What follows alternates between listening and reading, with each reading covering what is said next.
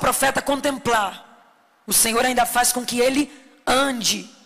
A minha pergunta é: como é que anda num cenário desse? Talvez essa seja a pergunta de muitas pessoas acerca da tua vida. Como é que ele ou que ela ainda consegue andar diante do cenário onde ele está? Porque quem te olha pensa, diante desse cenário o que ele estaria era que está, o que ele, o que deveria acontecer com ele era estar parado. Diante dessa realidade, a única coisa que eu imagino sobre ele é que ele esteja parado. Mas quem te olha e ainda te vê andando, se pergunta: como é que ele consegue andar? Mas o profeta explica como é que ele está andando. Ele diz assim, ó: "E ele me fez andar". Não, ele não está andando porque ele é forte. Ele não está andando porque ele é bom. Ele não está andando porque ele é valente. Ele está andando porque o Senhor o fez andar. Fazer andar não é mandar andar. Deus não disse, Ezequiel, anda. Não, Deus fez. Deus está pegando o profeta e está dizendo: vem, vamos andar. Vamos andar no meio dessa realidade. É assim que você está aqui nessa noite. Você tinha todos os motivos para estar em casa, parado, prostrado. Você tinha motivos para estar desacreditado. Mas quem te olha não entende de onde vem tanta força, de onde vem tanta coragem, de onde de onde vem tanta ousadia, porque diante do caos você ainda consegue andar. A palavra de Deus para a tua vida é: você não está de pé porque você é bom, você não está de pé porque você é forte, você está de pé e está andando porque eu tenho segurado na tua mão e tenho te feito andar. Como é que anda? Você é uma interrogação para o inferno. Porque o diabo, quando olha para você, pensa: dessa vez ele desiste. Essa semana ela para. Essa semana ele desacredita de tudo. Mas quando te olha, lá está você. Mais uma semana, rompendo em milagres quando te olha, lá está você mais uma semana, cheio de fé, cheio de ousadia, dando glória, salmodiando e festejando. Peraí, não, é, não, não tem nem força em você para dar tanto glória quanto você dá. Não tem nem força em você para caminhar tanto quanto você caminha. Qual é o segredo da tua vida? É o mesmo que o profeta está dizendo. Ele me fez andar. Ele me fez andar. Ele é a força da tua vida. Ezequiel está dizendo, ele me fez. Força eu não tinha, mas Ele me fez. Condições eu não tinha, mas Ele fez. Aleluia. Eu tenho uma palavra de Deus ao teu coração nessa noite. Eu não sei qual é o cenário onde você está. Eu não sei como está a realidade da tua casa, eu não sei como está a realidade da tua vida, mas o que o Senhor me trouxe aqui para te dizer nessa noite é que por mais que você tenha vontade de parar, você está proibido de parar. Você não será contado com aqueles que retrocederam, você não será contado com aqueles que fracassaram, você não será contado com aqueles que desistiram. Hoje a mão do Senhor te pega, te segura e diz para você: anda, anda, você não vai parar. Sinto graça graça de Deus ao profetizar isso aqui. Talvez essa semana tenha sido apavorante no meio da tua casa. E você não está entendendo o porquê de viver o que você está vivendo. Talvez uma realidade assustadora se apresentou a você neste ano. E você está dizendo, Deus, o que está acontecendo? Deus, eu acho que eu não vou ter força para conseguir romper. Você está dizendo, Deus, eu acho que eu não vou conseguir chegar até o final. Tem gente que está aqui que chega a tá pensando, Senhor, eu acho que eu não vou ter nem saúde de tanto desgaste físico e emocional que eu tenho tido nesses dias. O Senhor hoje renova as tuas forças neste lugar. O Senhor hoje renova a tua saúde neste lugar. O Senhor hoje renova o teu ânimo neste lugar. Ou oh, da mesma maneira que ele pegou na mão do profeta e fez o profeta andar diante daquele cenário assustador. Hoje o Senhor está fazendo com você. Talvez você entrou aqui sem força, cansado, desanimado. Mas olha como o Espírito te visita hoje com o renovo dos céus. Tu não volta para casa da maneira que você veio. O Senhor está fazendo o profeta andar. E quem está vendo de fora, se eu estivesse olhando de fora, eu diria: como é que Ezequiel consegue andar num cenário desse? É assim que algumas pessoas estão concernentes à tua vida. Eles olham e falam: gente, mas já era para ela ter desanimado. Hum. Mas já era para ele ter parado há muito tempo. Quem consegue visualizar o que você tem vivido não entende de onde você tira a força para continuar de pé. Olha nos olhos dessa pessoa e fala para ela: talvez você esteja me vendo aqui hoje, arrumado, dando glória, festejando. Fala para ele, mas você não tem ideia do que eu já enfrentei para chegar até aqui. Fala para ele, você não tem ideia de quantas lágrimas eu já chorei. Você não tem ideia de quantos gigantes eu já matei. Você não tem ideia de quantos desertos eu já enfrentei. Tem gente que está aqui que já venceu depressão, já venceu desemprego, já venceu traição, já venceu falsidade. Tem gente que ainda assim permanece de pé. Quem te olha diz de onde você tira força, de onde você tira tanta coragem. Mas você sabe que não é você, é a mão dele. Quando você está quase caindo, ele te visita e diz: levanta. Você está proibido de parar parar. Levanta, você está proibido de desistir. O que seria de você se não fosse a mão do eterno sobre a tua vida? Você sabe. Tem coisas da tua vida que ninguém sabe, mas você sabe. Tem coisas da tua caminhada que ninguém conhece, mas você conhece. E a pergunta é: o que seria de você se não fosse a mão do eterno na tua vida? Onde você estaria hoje se não fosse Ele te sustentando? Ezequiel está dizendo: Ele me fez andar. E como se já não bastasse mostrar aquela realidade, fazer o profeta andar, o Senhor ainda pergunta: Ezequiel, esses ossos podem viver? Aí está de brincadeira, né, Deus? Como é que eu vou saber? Pela minha condição, não. Mas pela tua, tudo pode. Então ele diz: Senhor, tu sabes. Aí o Senhor diz para ele: Eu sei. Então faz o seguinte: profetiza. Aleluia. E diz assim: ossos secos, ouvi a palavra do Senhor. Aleluia. Deus está dizendo para Ezequiel exatamente o que é que ele tem que falar. Perceba que no meio daquele vale, no meio daquele cenário, Deus está o tempo inteiro ensinando para Ezequiel o que é que tem que ser feito para a realidade mudar. Deus me trouxe aqui para te dizer que está permitindo você viver essa situação. Não é para te matar. É para te tornar mais sensível à voz dele. Para que você consiga identificar as direções que o Senhor te dá. Porque automaticamente, quando Ezequiel decide falar o que a boca de Deus está falando, ele está simultaneamente deixando de falar o que ele poderia falar. Porque é uma coisa simultânea. Quando eu decido repetir o que alguém falou, automaticamente eu estou deixando de falar o que eu gostaria de falar. Então perceba, no meio desse vale, não serve a experiência de Ezequiel. No meio desse vale, não serve diploma de Ezequiel. No meio desse vale, não serve o que a mãe nem o pai ensinou. Porque tem gente que quer vencer guerra espiritual com ideia ou com pensamento da carne.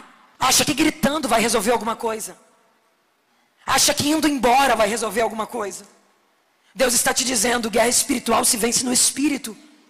Eu estou te permitindo viver isso para que você se torne sensível à minha voz. Eu quero te direcionar no meio desse caos. Deus te trouxe aqui para te dizer: tem direção para você. Não, você não vai ficar perdido no meio desse vale. Você não vai morrer e se tornar parte dos ossos nesse vale. Aleluia! Não, você não vai desistir dessa realidade. O Senhor hoje vai te dar a instrução necessária para que esse cenário de caos se transforme num cenário de milagre. O Senhor diz: diga isso, ossos secos, ouvi a palavra do Senhor. E Ezequiel começa a dizer: ossos secos, ouvi a palavra do Senhor, eis que trarei vida sobre vocês. Ele fala exatamente o que o Senhor manda. E ele diz que enquanto ele profetizava, começou a acontecer um barulho e uma agitação no meio do vale. Ezequiel está falando, ossos secos, igual o Senhor mandou. Ouvi, enquanto ele fala, começa um barulho. E uma bagunça no meio do vale. E isso é um pouco assustador, porque parece que, embora ele esteja obedecendo a voz do Senhor, as coisas parecem estar piorando. Porque é assim, quando a gente se posiciona, parece que as coisas pioram. O marido que estava difícil fica pior do que estava. Você começa a orar, como o pastor disse aqui, é porque nós estamos fazendo a oração dos 21 dias. É o diabo se levanta, minha irmã, é assim mesmo. Você começa a orar, você começa a jejuar, você se posiciona, parece que tudo vira de cabeça para baixo. Ezequiel está falando o que Deus mandou. E o vale virou uma bagunça. Começou um barulho, uma agitação no vale. Isso assusta qualquer um. Mas apesar de ter uma bagunça e uma agitação, ele continua falando o que Deus mandou ele falar. As coisas podem piorar, mas eu não arredo o pé do lugar onde Deus me colocou.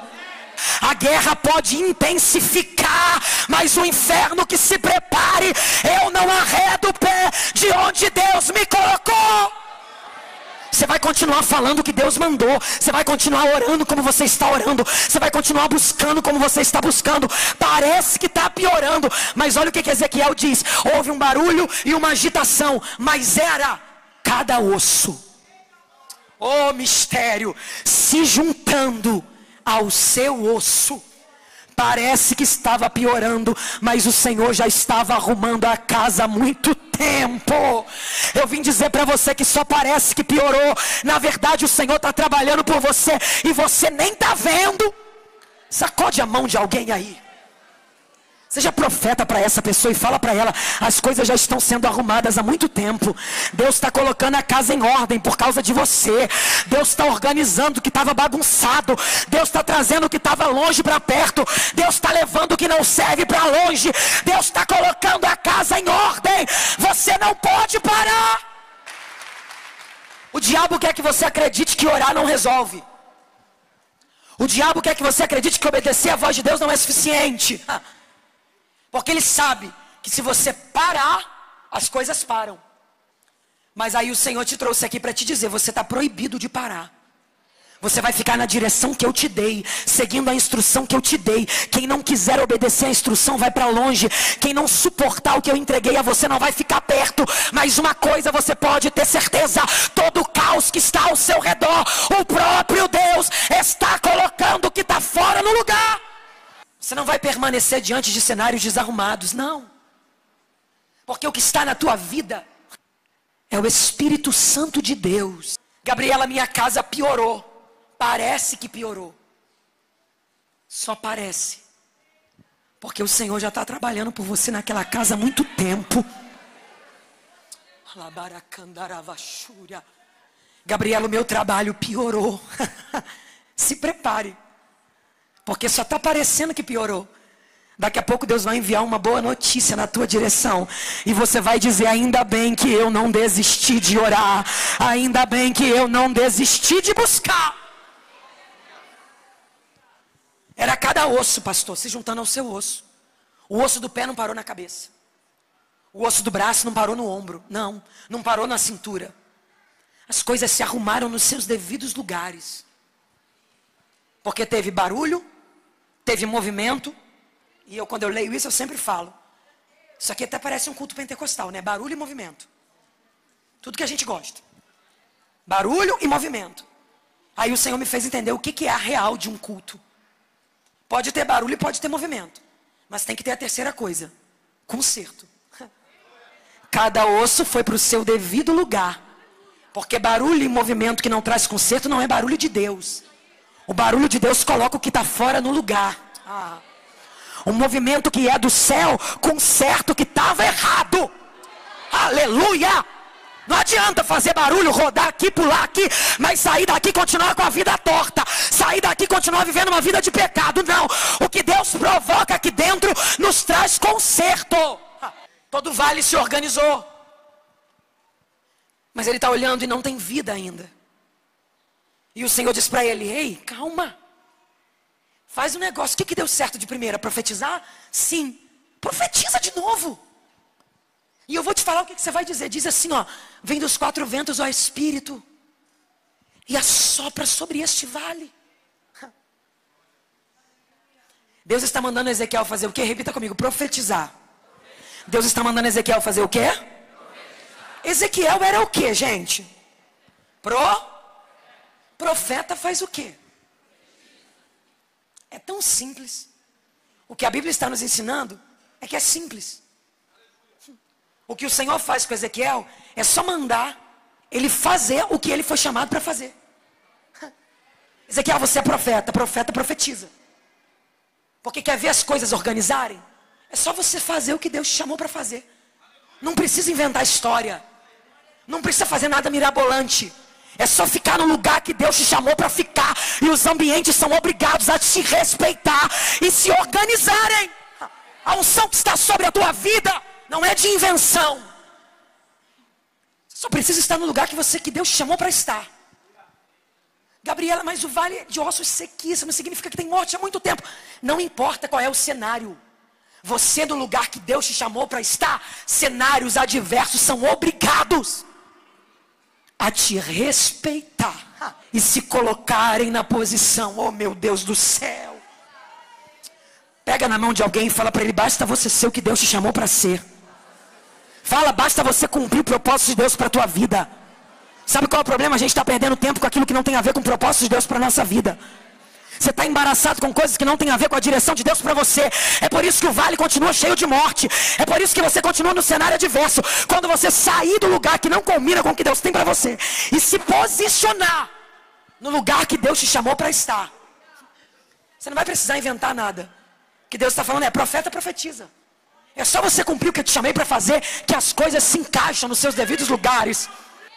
E perceba que Deus não fala assim para Ezequiel: Ezequiel, peraí, que eu vou lá em Moisés pegar uma unção de Moisés, porque, sabe, né, Moisés ficou comigo no monte 40 dias, 40 noites, o rosto dele. Peraí que eu vou lá em Moisés. Não. Ou então, Ezequiel, espera só um pouquinho, que eu vou procurar aqui a unção de Elias, porque o fogo caiu do céu. Não! Deus diz, Ezequiel, é você. Porque a pessoa que Deus quer usar agora é você. Você não precisa ser ninguém além de você mesmo. Tem um negócio na tua vida que não tem na vida de mais ninguém. Oh, aleluia!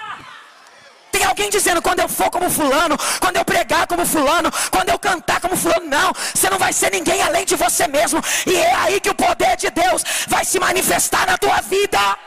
A pessoa que Deus quer usar é você. Talvez você se sinta muito pequeno. Talvez você se sinta incapaz. Talvez você diga, Senhor, eu não tenho nada capaz de resolver esse problema.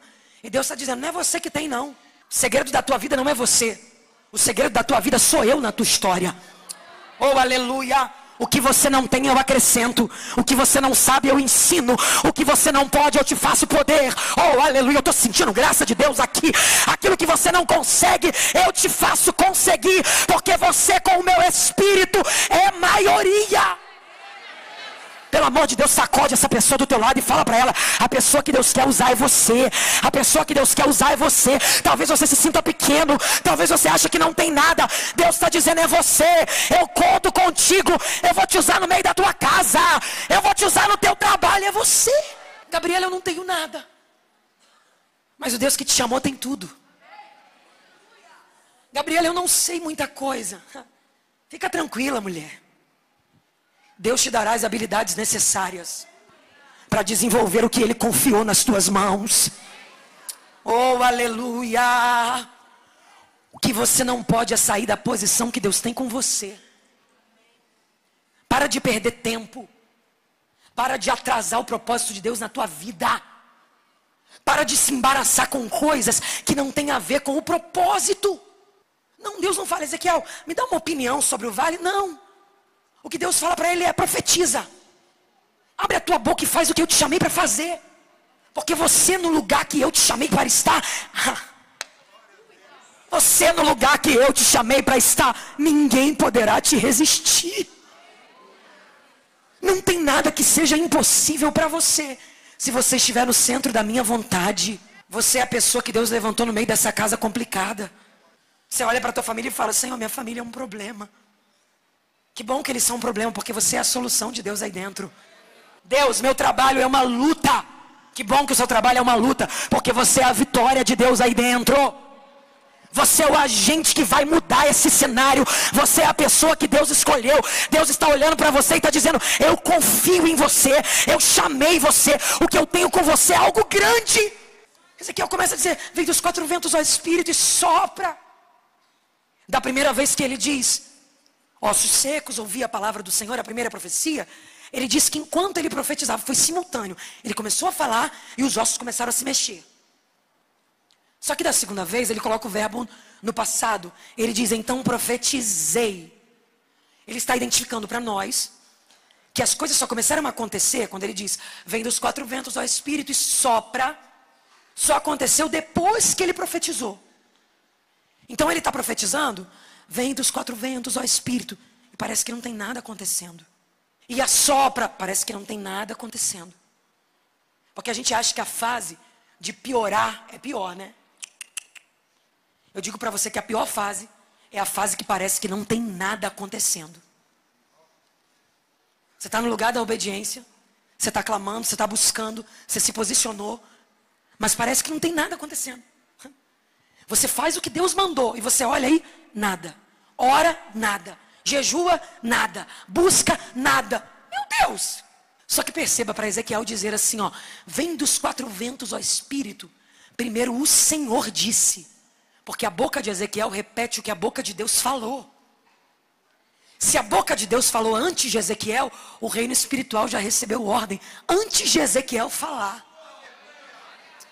Aleluia. Já havia um movimento espiritual muito antes dele imaginar. Oh, aleluia. Eu vim dizer para você que os céus já estão se movimentando a teu favor há muito tempo. Você está achando que a tua oração não está resolvendo nada. Você está achando que você está buscando e não está acontecendo nada. Você está achando que parece que a tua caminhada é em vão. Engano teu. Essa doença já recebeu ordem para ir embora há muito tempo. Teu inimigo já foi avisado que ele tem dia e hora para ir embora da tua casa, do teu casamento, da vida dos teus filhos. O que o Senhor está dizendo para você é: não tem nada que você faça na minha presença que seja em vão. Nenhuma oração se perde no espaço. Nenhum jejum se perde. Ah, eu acho que é muita gente jejuando, Deus esqueceu. Não. Nenhuma semente lançada, aleluia, ela fica esquecida. Tem alguém que trabalha por você que fica observando o mistério de Deus, velando por cada semente, e Ele está dizendo para você: não se preocupe, eu sei de cada plantação que você fez na minha presença, e eu vou cuidar para que todas elas germinem e você tenha uma colheita abundante. Oh glória! A Bíblia diz que aquele que semeia em lágrimas, Aquele que leva a preciosa semente. Andando e chorando, andando e chorando, andando e chorando. Que dificuldade. Mas mesmo na dificuldade eu estou plantando. Tem gente aqui que está assim. Mesmo no vale, está obedecendo e está crendo. Você às vezes não tem condição para nada, mas você não deixa de ofertar. O Senhor me manda dizer isso a você nessa noite. Tem gente que está aqui que não sabe o que vai fazer na outra semana. Mas ele diz: Senhor, eu não vou, eu não vou deixar de ofertar. Deus está dizendo: você está levando a preciosa semente andando e chorando. Mas não te preocupes, porque a Bíblia diz que aquele que leva a preciosa semente está no singular. Ele diz: voltará sem dúvidas, trazendo consigo os seus molhos. Deus vai multiplicar a tua semeadura. Deus vai te surpreender na tua colheita. Parece que não tem nada acontecendo, mas Deus manda te dizer que vai chegar a hora de surpresa na tua vida. Ele está obedecendo a voz